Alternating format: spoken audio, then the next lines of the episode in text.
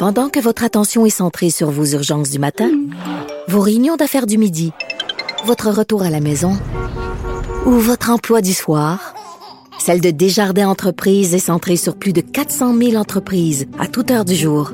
Grâce à notre connaissance des secteurs d'activité et à notre accompagnement spécialisé, nous aidons les entrepreneurs à relever chaque défi pour qu'ils puissent rester centrés sur ce qui compte, le développement de leur entreprise. Écrivaine, Blogueuse. scénariste et animatrice. Geneviève Peterson. La Wonder Woman de Cube Radio. On nous le répète euh, depuis maintenant. Hier, il faudra se déprogrammer pour mettre en place euh, ce plan en quelque sorte d'immunité collective. Le Québec qui va être appelé à se déconfiner graduellement pour se rapprocher justement de cette immunité. Euh, ça nous fait nous poser quand même énormément de questions.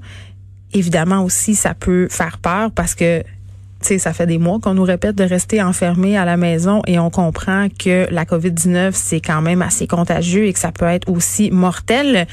Je parle tout de suite de ce principe d'immunisation collective avec Benoît Barbeau, qui est virologiste et professeur en sciences biologiques à l'UQAM. Bonjour, Monsieur Barbeau. Bonjour, Mme Patricia. Écoutez, euh, vraiment, là, revenons à la base. Quand on parle d'immunisation collective, euh, est-ce que de quoi on parle exactement?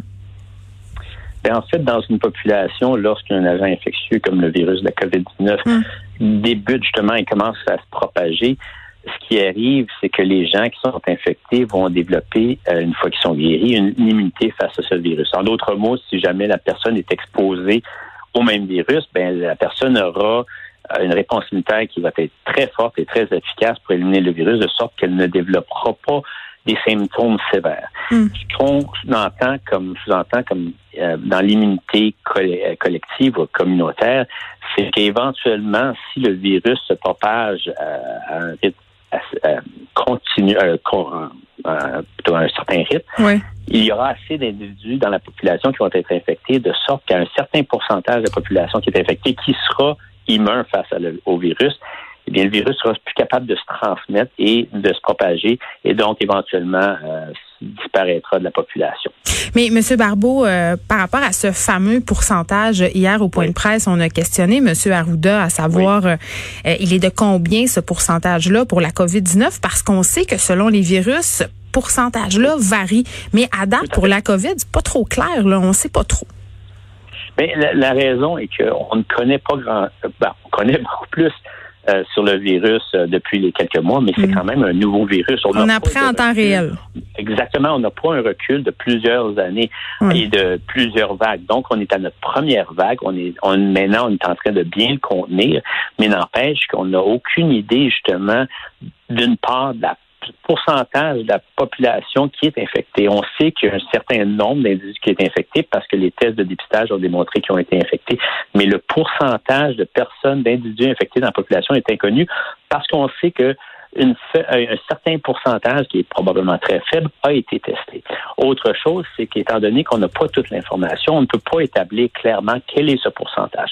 Alors, on entend parler d'une variation entre 30 et 70 de la population qui hmm. devrait être infectée pour, pour arriver justement à, à ce point qui serait l'immunisation collective. Mais comme vous l'avez très bien dit, certains virus nécessitent un pourcentage beaucoup plus élevé, dépendant justement de, de son niveau de contagiosité, alors que d'autres, justement, le pourcentage peut être faible. Mais pour le virus de la COVID-19, cette valeur-là demeure trop. On a trop, il y a trop d'inconnus pour établir clairement une valeur plus précise. Oui, et puis en plus, M. Barbeau, euh, corrigez-moi si je me trompe, mais par rapport à cette fameuse immunité-là, on ne sait pas non plus euh, par rapport à une deuxième vague de transmission comment ça va se manifester. Là, là je comprends qu'on laisse un peu euh, l'été parce que le virus va être moins fort cet été, ou du moins c'est ce qu'on suppose.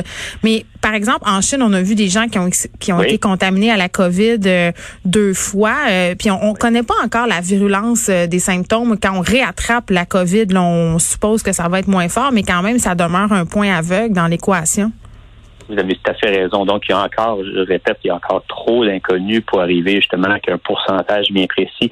Et comme vous avez dit, on a entendu ici et là en Corée du Sud, en Chine, qu'il y a eu des gens qui ont été réinfectés. Hmm. Alors, euh, mais ça se peut aussi que ça demeure une très faible pourcentage de la population et que la majorité d'entre nous, et c'est ce qu'on croit vraiment, et c'est concept derrière l'immunité collective. On croit que la majorité des gens auront une, réponse immunitaire assez efficace et ce qu'on appelle une mémoire immunologique qui va leur permettre justement de bien se défendre face à une future infection par le même virus.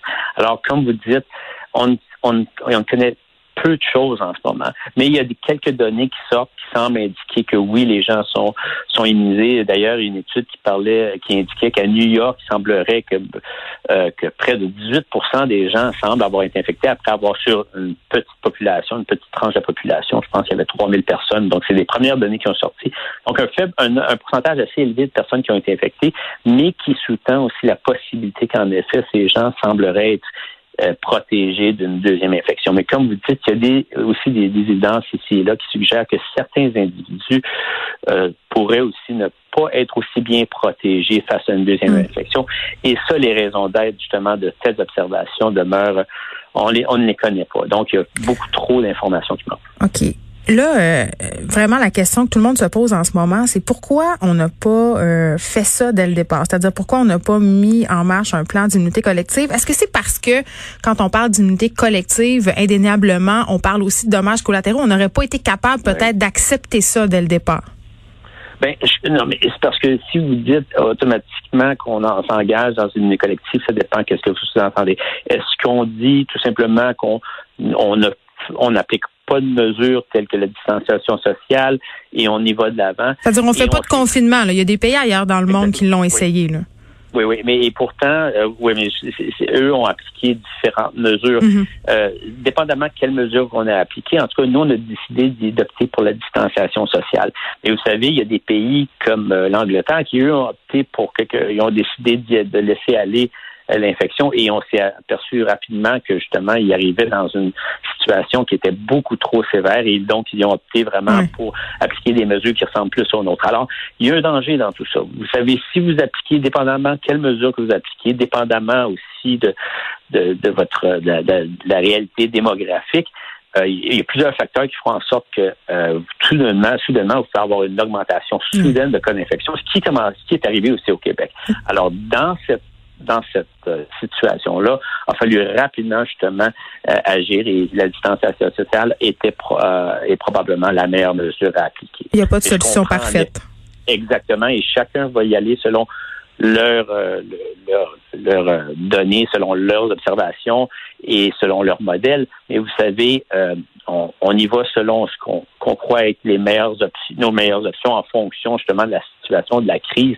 Oui, on prend les décisions euh, avec les informations euh, dont on dispose au moment où on prend ces décisions-là. Benoît Barbeau, merci beaucoup, virologiste, professeur en sciences biologiques à l'UCAM. Une chose est sûre, c'est qu'on devra s'avancer dans ce déconfinement-là, qu'on le veuille ou non. Mais comme je disais en début d'émission, euh, c'est normal d'avoir peur. Faut juste pas laisser la peur l'emporter sur notre rationalité. Là, si on prend ces décisions-là, la santé publique, c'est, j'imagine, parce qu'on est rendu là. Mais l'avenir nous dira si ça va bien se passer ou pas si c'est la meilleure décision à prendre.